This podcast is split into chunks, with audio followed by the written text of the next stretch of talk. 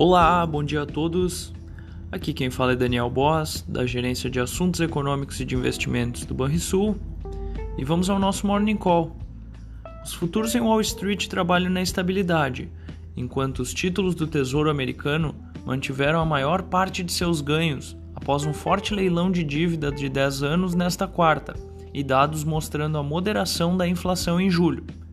Embora os números da inflação divulgados ontem sugiram que o Fed pode tomar um caminho mais lento em direção à normalização, a presidente do Fed de Kansas City, Esther George, disse que o Banco Central precisa avançar na redução dos estímulos monetários. Entre as commodities, o petróleo subiu, depois que o dólar cedeu diante de uma cesta de moedas fortes, o que compensou uma queda menor do que o esperado nos estoques de petróleo. A maioria dos mercados asiáticos caiu, depois que a China divulgou um plano de cinco anos pedindo uma maior regulamentação dos negócios. Uma nova interferência estatal abalou os investidores. Recentemente, o governo da China já havia mirado as plataformas de tecnologia de seguros. O país luta contra novos surtos de infecção da Covid-19. Por aqui, a CPI da pandemia já elencou cinco possíveis crimes atribuídos ao presidente da República que deverão constar no relatório final do relator. A safra de grãos deverá cair com geadas e secas, e com isso pressionar preços de alimentos, um novo risco inflacionário no radar dos analistas de mercado.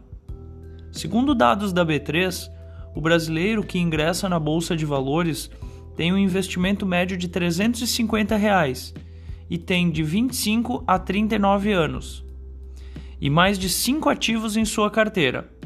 Em junho, o número de CPFs cadastrados na Bolsa de Valores brasileira passou dos 3,2 milhões, um crescimento de 42% ante o primeiro semestre de 2020. Fechamento do mercado. O dólar fechou a quarta-feira aos R$ 5,22, alta de 0,47%. O Ibovespa fechou aos 122.056 pontos, queda de 0,12%.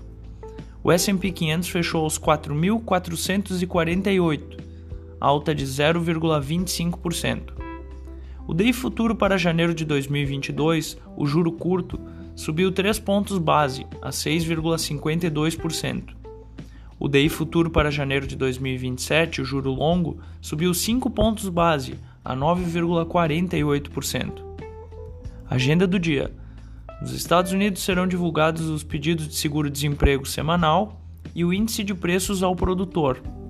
Na zona do euro, teremos a produção industrial mensal e no Reino Unido, variação do PIB anual, produção industrial e balança comercial.